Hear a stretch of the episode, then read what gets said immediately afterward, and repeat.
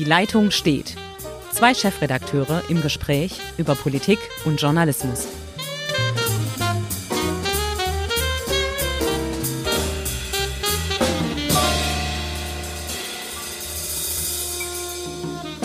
Herzlich willkommen zu einer neuen Ausgabe von Die Leitung steht. Äh, es gibt heute ein bisschen was Neues. Einer steht auf der Leitung, das bin ich, aber damit fangen wir nicht an, sondern natürlich wie immer mit Henrik Groth, Chefredakteur der Schwäbischen Zeitung. Hallo Henrik. Genau, hallo, wie geht's? Ja, noch gut. Ja, sehen, wir, sehen, wir, mal, wie wir hier rausgehen. Und genau. natürlich mit äh, Uli Becker, äh, Chefredakteur der Südwestpresse. Hallo Uli. Ja, also ganz herzliches Zurück, Uli, an den Uli Kiesewetter von Radio 7. Wir sind nämlich jetzt ein Dreierteam und ähm, der Uli, der wird uns ein bisschen moderieren und durch diesen Podcast führen. Und ich freue mich total, dass wir jetzt ein richtiges Team geworden sind. Ich freue mich auch. Vielen Dank, dass ich dabei sein darf. Und wir haben auch noch jemand eingeladen und heute ist noch mal jemand neu dabei. Wir haben ein paar Leute einfach mal ein Stimmungsbild eingeholt und ein paar Leute gefragt, wie es immer so schön umgangssprachlich heißt, auf der Straße. Ähm, haben wir gemacht, weil wir einfach sagen, es gibt so viele unterschiedliche Meinungen, so eine Bandbreite von Dingen, die die Leute gerade beschäftigen, was den Fahrplan des Lockdowns und was ja noch viel wichtiger ist, was den Fahrplan der Öffnungen betrifft. Ich würde sagen, das hören wir uns jetzt mal an und dann reden wir drüber, was die Leute da so sagen.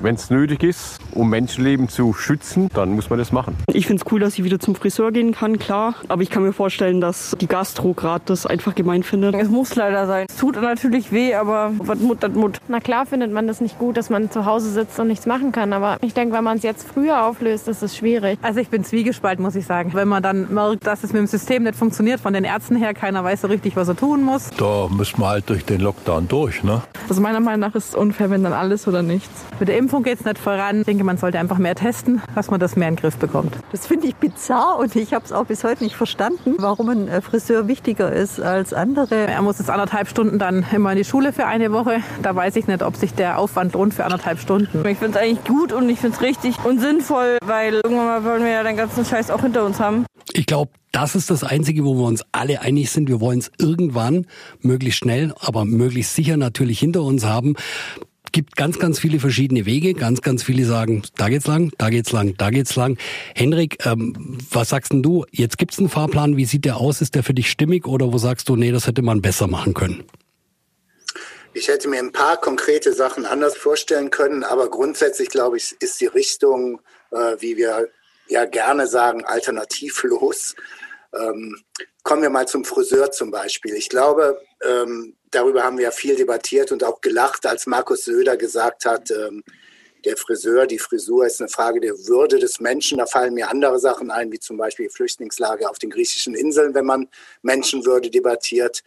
Denn ich denke mal, dass ähm, ich habe nichts gegen die blonden Strähnchen meiner Frau, die finde ich sogar großartig, wunderbar, aber darüber definiert sich nicht die Würde meiner Frau. Aber es gibt tatsächlich viele ältere Menschen, auch in Pflegeheimen und so weiter und so fort. Für die ist es ausgesprochen wichtig, äh, eine vernünftige Frisur zu haben. Und von daher denke ich, muss man wirklich jeden Punkt sich genauestens anschauen wo es hingeht. Ich hätte mir, um es kurz zu machen, so ein bisschen mehr FDP in diesem Fall gewünscht. Die haben in meinen Augen einen recht guten Stufenplan vorgelegt und zwar nicht ein blindes Aufmachen so in Richtung Corona-Leugner oder AfD, sondern ganz gezielt mit klaren Leitplanken, wann man was aufmachen kann oder wann man auch sofort wieder etwas schließen muss, wenn man merkt, äh, die Maßnahmen gehen zu weit. Uli, wie siehst du das? Ah, Hendrik ist immer so verständnisvoll, das ist ja furchtbar. Ja. Nein, also, ich fand, äh, also was mich wirklich daran stört ist und die äh, Befragten oder eine Befragte hat es ja zusammengefasst, keiner weiß so genau, was er tun muss.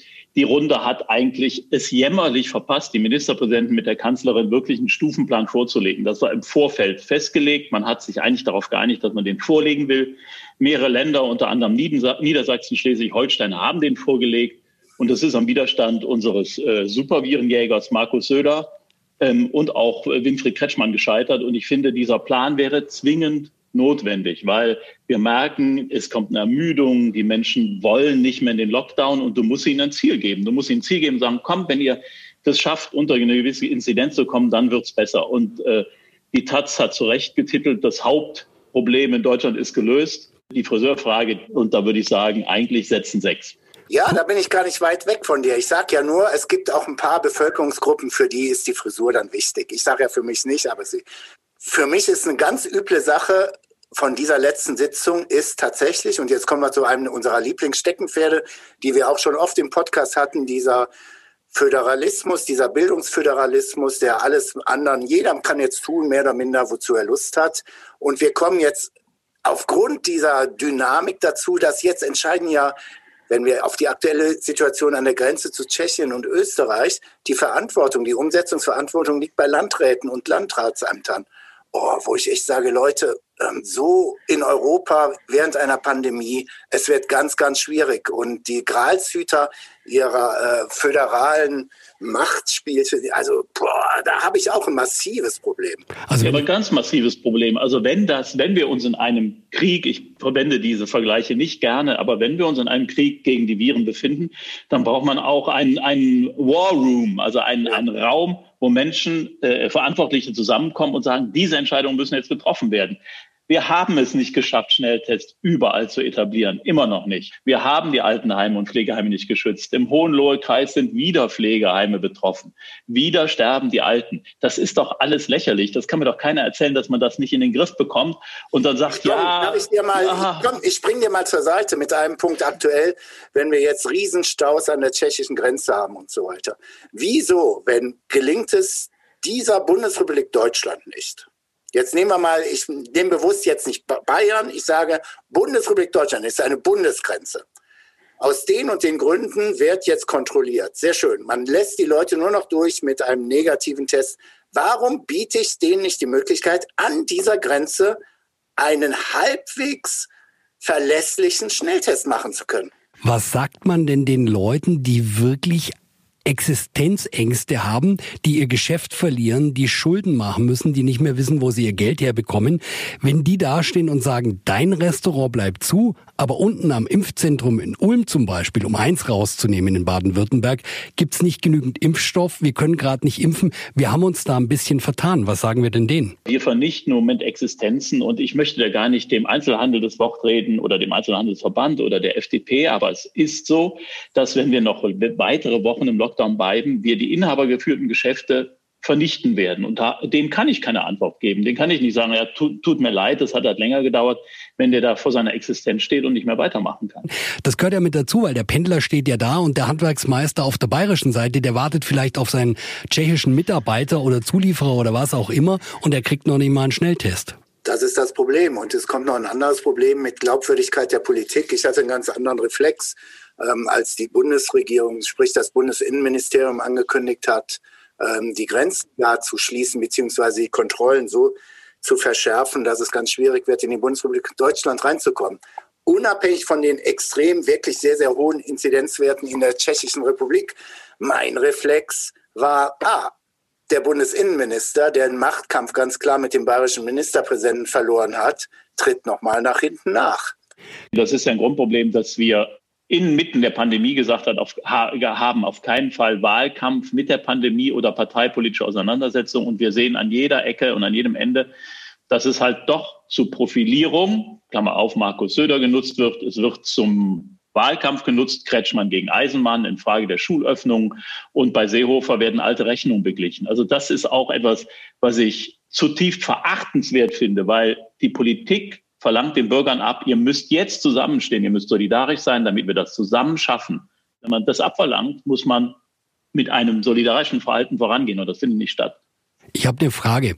Ich höre das wahnsinnig oft, wenn du hier jetzt im Rahmen der Kontaktmöglichkeiten oder man telefoniert ja auch mal mit jemand, mit Leuten darüber sprichst, dann hört man wahnsinnig oft, na ja, unser Ziel war ja, dass die absoluten Notfallstationen im Krankenhaus nicht kollabieren, dass wir nicht zu viele Leute reinkriegen, dann einfach zu viele Leute gleichzeitig versorgen müssten, um es kurz auszudrücken, der Bergamo-Horror.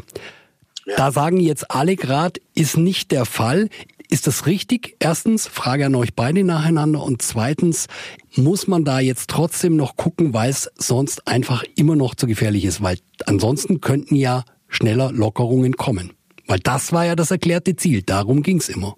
Eine wichtige Zahl ist, und die hast du gerade genannt, Uli, ist die, äh, die Belastung der Krankenhäuser. Und wir sehen ja, dass wir im Moment äh, in den Krankenhäusern stark nach unten gehen und dass die Intensivstationen wieder leerer sind.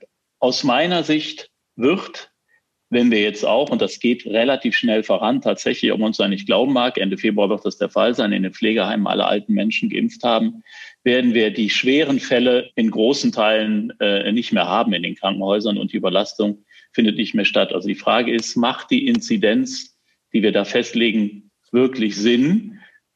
Es gibt nicht wenige Bürgermeister, auch hier in Baden-Württemberg, die sagen, ich schicke jetzt schon Leute nach Hause, weil ich bin so gut organisiert, dass ich auch Inzidenzen von 70 oder 80 nachverfolgen kann. Die können die nachverfolgen, auch wenn die Inzidenz weit über 50 liegt. Also diese Zahl 50 oder 35 ist also eine künstlich gewählte, eher ein Offenbarungseid an die Unfähigkeit unserer Gesundheitsämter beziehungsweise der nicht äh, genügenden Ausstattung. Aber ich sage, man muss noch weitere Zahlen mit einbeziehen, damit man zu einem klaren Bild kommt. Die Inzidenz allein ist es nicht. Der Landkreis Hohenlohe war auf 25 fast runter am 31. Januar. Der ist jetzt wieder auf 120, 140, weil er drei Ausbrüche hatte. Also in einem, in einem, äh, in einem, im Unternehmen, in einem Kindergarten und dann gab es noch eine Corona-Party. Ist das jetzt wieder ein Hotspot? Muss man da wieder alles zurückdrehen oder muss man genau hingucken, wo war das? Warum ist die Inzidenz hochgegangen und ist unser Gesundheitssystem jetzt überlastet? Also ich finde, da muss man anders rangehen. Endlich mal Widerspruch von mir, da ist mir ein bisschen zu optimistisch. Ähm, ich habe Berichte gelesen von Krankenhäusern, die gesagt haben, ja, dadurch, dass tatsächlich ist ja eindeutig der Fall, dass die Intensivstationen etwas leerer werden. Sie sagen, unsere Belastung ist nach wie vor sehr, sehr hoch weil in der Struktur in den letzten Jahrzehnten bei uns gespart wurde wie bekloppt. Will sagen, ja, das ist positiv, dass äh, da eine gewisse Entlastung da ist, aber so ein ganz lockeres Leben haben die da auch noch nicht. Und viele berichten aus anderen Ländern, wo diese Mutationen einfach schon zutage treten, dass äh, die schweren Fälle mittlerweile auch sehr häufig bei Jüngeren auftreten will sagen, ich glaube, wir brauchen weiterhin diesen Puffer. Wir können nicht ähm, so ganz locker sagen, ähm, da geht die Zahl runter, dann können wir öffnen. Und jetzt komme ich zum Anfang unseres Podcasts. Deshalb fand ich eigentlich dieses FDP-Papier, was völlig untergegangen ist in den letzten Tagen, äh, was dann auch als äh, unter von anderen als einfach so Besserwisserei dargestellt wurde, im Grunde recht gut, weil da wurde berücksichtigt Inzidenz, Belegung der äh, Intensivbetten, ähm, Ausstattung der Gesundheitsämter mit Möglichkeiten nachzuverfolgen und so weiter und so weiter. Die hatten sieben, acht verschiedene Kriterien, die miteinander vernetzt einfach die Entscheidung bringen, äh, öffnen oder auch, und das ist ja der Punkt in diesem Papier, äh, wenn uns irgendwas aus dem Ruder läuft, sofortige Schließung. Aber irgend so ein Plan, und das hattest du ja auch am Anfang gesagt, den Plan, den du erhofft hast, dass die Ministerpräsident und die Kanzlerin vorstellen, da sind wir weit weg von. Aber da sind wir ja bei, beieinander. Also wenn ich ein System hätte, das verschiedene Kriterien hat, fünf, sechs Kriterien, und ich sage, drei stehen auf Rot oder vier stehen auf Rot, dann muss ich wieder was tun. Aber nur das eine Kriterium ist mir zu, zu wenig. Ja, ja, also das ist, ich bei dir. Ne, ne, und, und das andere, und da sind wir wirklich wieder bei dem Punkt, den Menschen auch eine verlässliche Größe nach vorne zu geben und sagen, wenn ihr das schafft in eurer Kommune, in eurem Landkreis, dann habt ihr eine Option, dass es wieder besser wird. Aber dieses ewige, ihr müsst weiter, weiter, weiter und ich meine, Kretschmer sechs Wochen vor Ostern zu sagen, der Osterurlaub ist gestorben, das ist doch, naja, okay, ich sage ja nichts. Ich glaube aber persönlich, im Podcast dürfen wir auch ein bisschen lockerer sein. Ich plane persönlich in diesem Jahr keine großartigen Urlaube. Ich bin da relativ vorsichtig. Ich denke, wir können, wir sind da noch lange hin.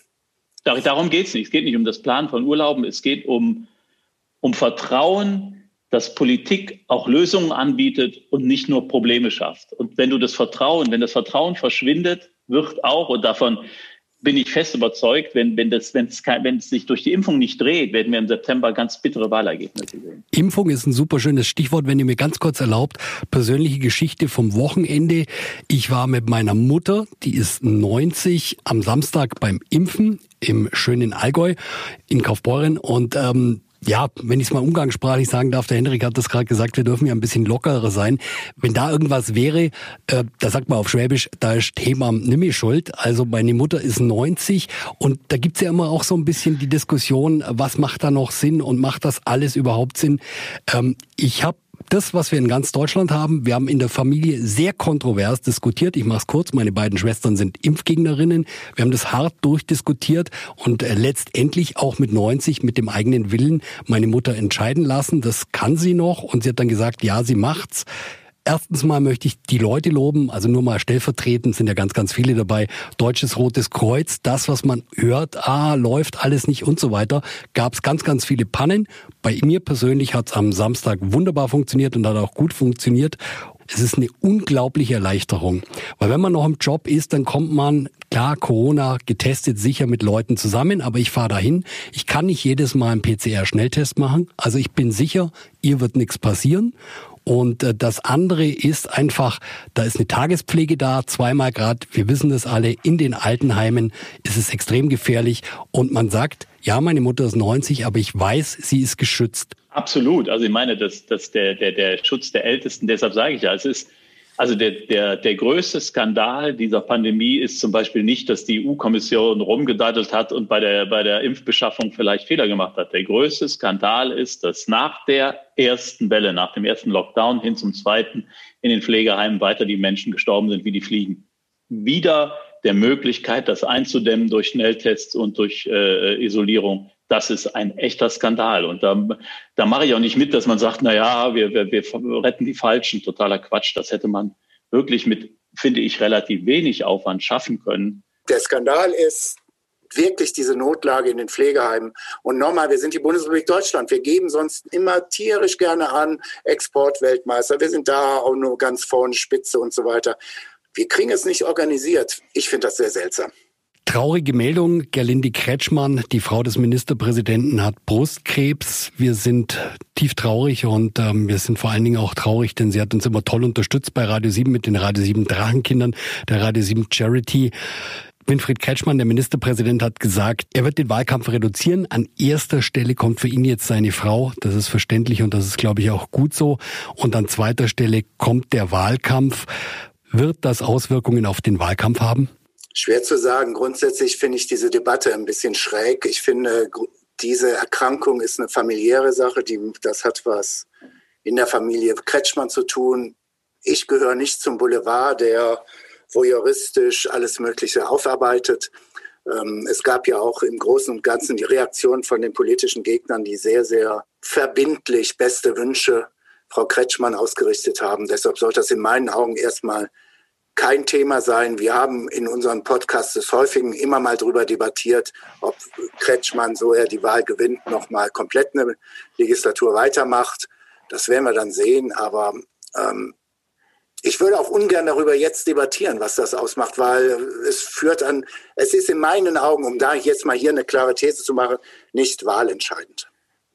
Uli? Also, also der Meinung, der Meinung bin ich auch absolut. Es ist nicht wahlentscheidend und ähm, ich finde, es darf auch nicht Gegenstand des Wahlkampfes werden. Das ist ja ganz klar.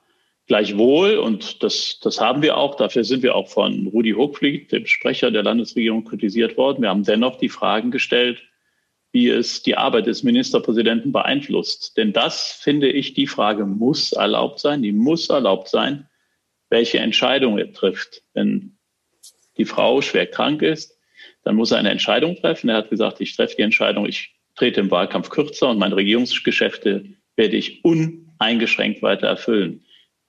Die Frage muss man stellen, weil es ist vier Wochen vor einem Wahlkampf und Menschen wählen Winfried Kretschmann. Die wählen einen Ministerpräsidenten, der für sie komplett da sein soll. Das, ich finde, die Frage ist bei aller Zurückhaltung legitim. Und die zweite Frage natürlich, ähm, die damit zusammenhängt, wir sind in der schwersten Krise, die die Bundesrepublik seit dem Zweiten Weltkrieg durchgemacht hat. Deshalb kann er sein Amt weiter voll ausüben oder will er das? Will er das? Und er will es und damit ist für mich die Geschichte auch beendet. Er will das, er hat das ganz klar gesagt. Nur ich finde, die Frage muss man stellen und ich würde auch ganz unabhängig von Winfried Kretschmann im Falle eines jeden Politikers, wir hatten ja das auch mal bei äh, Franz Müntefering, der seine Frau gepflegt hat. Ich würde jeden Politiker, der in so einer Situation sagen würde, ich trete sogar zurück, hätte meine Hochachtung, weil er sozusagen die, die, die Gesundung seiner Frau über sein Amt stellt. Da hätte ich, da wäre ich vollkommen d'accord. Aber ich finde die Frage darf man stellen. Die Frage darf man stellen, aber jetzt bin ich mal Medienkritiker. Ähm, es gab einen Agenturbericht, äh, der sehr, sehr spekulativ war, der auch in der Wortwahl in meinen Augen daneben war. Der ist meines Wissens 30 Mal in Baden-Württemberg gedruckt worden. Da muss ich sagen, das fällt auf uns zurück. Das ist ähm, für mich kein guter Journalismus. Ähm, das sind Scheingefechte. Denn lass uns lieber, lass uns lieber mal so über den Wahlkampf bislang reden. Ich finde, wenn man manche Wahlplakate sieht, denkt man, oh Gott, oh Gott, was haben da die Jungs, die PR-Agenturen vorher für Pillen geschluckt?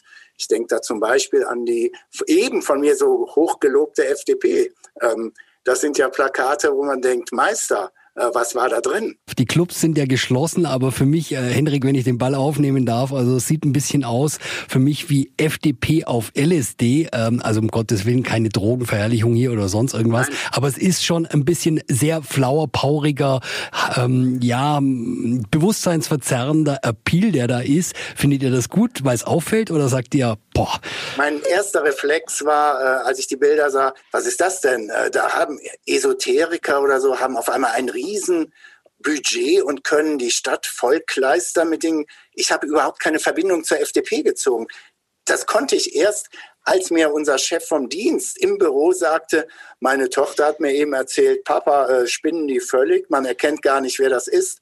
Und dann wusste ich gar nicht, wovon er redet. Und dann meinte ich auch zu ihm, ah, das sind da irgendwie ihre Blumenpower-Esoteriker oder so. Und dann sagte er, nee, nee, das ist von der FDP. Da war ich völlig überrascht. Also.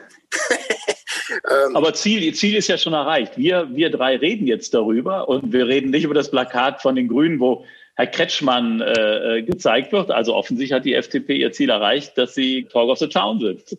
Ja, und äh, was ich aber andersrum, um mal jetzt zu der großen anderen Partei rüberzukommen, zur CDU, da höre ich aus CDU-Kreisen, da haben mir so ein paar Vöglein gezwitschert, dass man sehr unglücklich ist über die aktuelle Wahlkampagne, äh, weil das auch offensichtlich äh, wohl mehr oder minder ein Alleingang von ganz oben war. Die Fragen stellende Eisenmann, wie kommen wir aus der Krise heraus und so weiter. Immer wieder Frage stellen.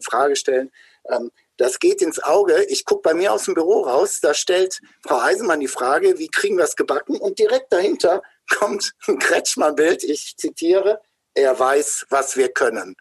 Boah, 3-0, 4-0, 5-0, wenn wir im Fußball reden, oder? Ja, das glaube ich auch. Aber das Problem ist ja von Frau Eisenmann, sie muss in die, in den Modus Attacke. Aber sie ist ja äh, Mitglied des Kabinetts. Also das heißt, der Modus Attacke, der ist halt schwierig. Und sie muss ihren eigenen Regierungspartner jetzt angreifen, das finde ich eine ganz blöde Situation. Und Kretschmann weiß um seinen landesväterlichen, um seinen landesväterlichen Bonus und der sagt nur, Jungs, guckt auf mich, ich mach's großartig. Ja, und ich meine, ich erinnere mich an eine äh, CDU-Kampagne, ich glaube, der 70er Jahre war es, keine Experimente. Da sind die Grünen jetzt gelandet. Ja, ja ist ja auch recht CDU-nah, so was die Grünen heute bringen. Winfried Kretschmann hat aber natürlich auch gute Berater. Ne? Wenn wir an den Fußballvergleich denken von letzter Woche, also wo er nochmal den Spielstand gegen die Pandemie skizziert hat, war nicht so schlecht, oder? In der ersten Halbzeit lagen wir 0 zu 2 hinten. Doch wir haben uns zurückgekämpft. Jetzt steht es 3 zu 2 äh, gegen das Virus. Aber das hat sozusagen drei, drei neue Spieler eingewechselt. Und zwar gefährliche Spieler. Das sind die, die drei Mutanten, äh, die sich jetzt hier schon festgesetzt haben. Und äh, wir können diese zweite Halbzeit und damit die Pandemie nur gewinnen, wenn wir auch weiter dranbleiben, gut verteidigen gegen das Virus mit den Instrumenten, die wir alle kennen. Nein, er macht das ganz, ganz okay mittlerweile. Aber ich sage mal so, ähm, wir merken ja, ich weiß nicht, ob ihr es heute gesehen habt. Äh, gestern war, war ja in, bei Anne Will eigentlich so eine unsägliche halbe Elefantenrunde. Ähm, da kann man sich drüber streiten, ob man sich das noch anschauen muss oder nicht. Aber was für mich ganz spannend war, äh, Markus Söder war dabei und ist zerrissen worden von der FAZ. Will sagen, so die, die monatelange Führung, wir führen euch durch die Corona-Krise.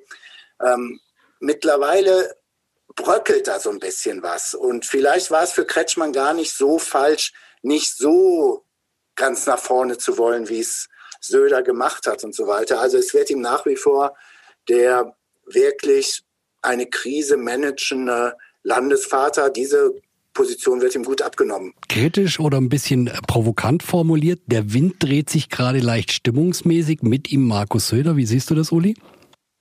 Also ich finde, bei mir hat sich diese Stimmung schon immer ein bisschen gedreht, weil ich ähm, Markus Söder manchmal misstraue, wenn er sehr populistisch auf Züge springt, die gerade losfahren. Und der Pandemiezug war einer, der natürlich mit Vollkaracho losgefahren ist und Markus Söder war ganz vorne auf der Lok und hat natürlich den härtesten und den allerhärtesten gegeben. Das Problem ist, dass jetzt, dass, da, da, da sind wir wieder am Anfang, da, dass das sich, dass das Vertrauen verspielt ist, weil die Menschen sagen, da, da geht nichts voran, wir haben keine Perspektive.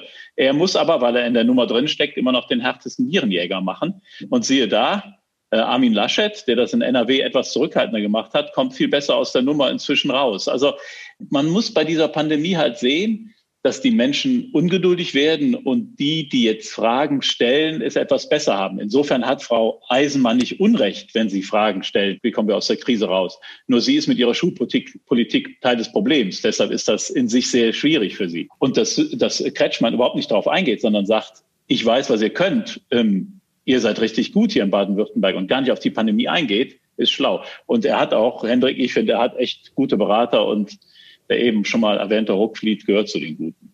Ja, eindeutig. Deshalb, es ist ja eigentlich schon bei uns gute Tradition im Podcast, dass wir ein bisschen herumwetten, oder? Ja, Deshalb, fangen wir an. Herrlich. Ja, herrlich. machen wir an. Jetzt sind wir zu dritt und dann können wir mal ein bisschen zuschlagen. Ja, komm, dann leg ähm, einen vor. Wenn es auch nur eine Stimme Mehrheit für eine Ampel gibt, für Grüne, Rote und Gelbe, dann wird das gemacht. Dann werden wir auf einmal eine ganz neue Konstellation haben. Und warum wird das gemacht? Nach jedem Gespräch, den ich mit Stuttgarter Politikern geführt habe, es ist weder den Grünen noch den Schwarzen gelungen, auf Arbeitsebene, sprich im Parlament, ein Vertrauensverhältnis gegenüber aufzubauen, das sagt, wir halten diesen Wahlkampf aus und gehen weiter mit dieser im Großen und Ganzen erfolgreichen Koalition durch. Also es gibt überhaupt nicht, was wir auf Bundesebene hatten, so einen Kauderstruck oder so, wo es ein paar Leute gibt, was ich immer wieder höre, ist, die einzigen, die sich tatsächlich vertrauen, sind Kretschmann und Strobel. Wenn man mit den Grünen über die Schwarzen spricht, wird abgelästert. Spricht man mit den Schwarzen über die Grünen, wird abgelästert. Und ich höre, dass sich äh, der SPD-Spitzenkandidat Stoch und der FDP-Spitzenkandidat Rühlke eigentlich ganz prima verstehen und beide ganz wild drauf sind, eigentlich an die Regierung zu kommen. Uli Becker, dein Tipp? Ja, ich habe einen Tipp, weil ich sage, also der Hendrik, da, da muss man ja kein großer Wahrsager sein, um das vorherzusehen. Also die Grünen haben im Moment sieben Punkte Vorsprung vor den Schwarzen und Andreas Stoch ja, und Rühlke, die beiden sitzen da und möchten nur eines, endlich wieder mitregieren, damit sie aus diesem Mist, aus dieser mistigen Opposition, wieder Franz Müntefering ja. schon mal zitiert, Opposition ist Mist, damit hat er recht. So, das heißt, die werden sich darf man das hier sagen, prostituieren. Ein Achtung, ich leg, ich leg gleich einen Bieps, Nein, ich leg gleich einen Bieps drüber. Also das heißt, die haben natürlich den unbedingten Willen, dass sie wieder in Regierungsverantwortung kommen. Und auch verständlicherweise, das, das kann ich ja verstehen. Und dann sind die Grünen doch in einer sensationellen Position, wenn sie die Spitzenposition tatsächlich verteidigt bekommen. Lasset die Kinder zu mir kommen, sensationell. Ja, also ich habe jetzt einmal gehört Ampel, ich habe zweimal gehört Ampel. Leider langweilig, aber ich schließe mich dem an. Dreimal die Ampel.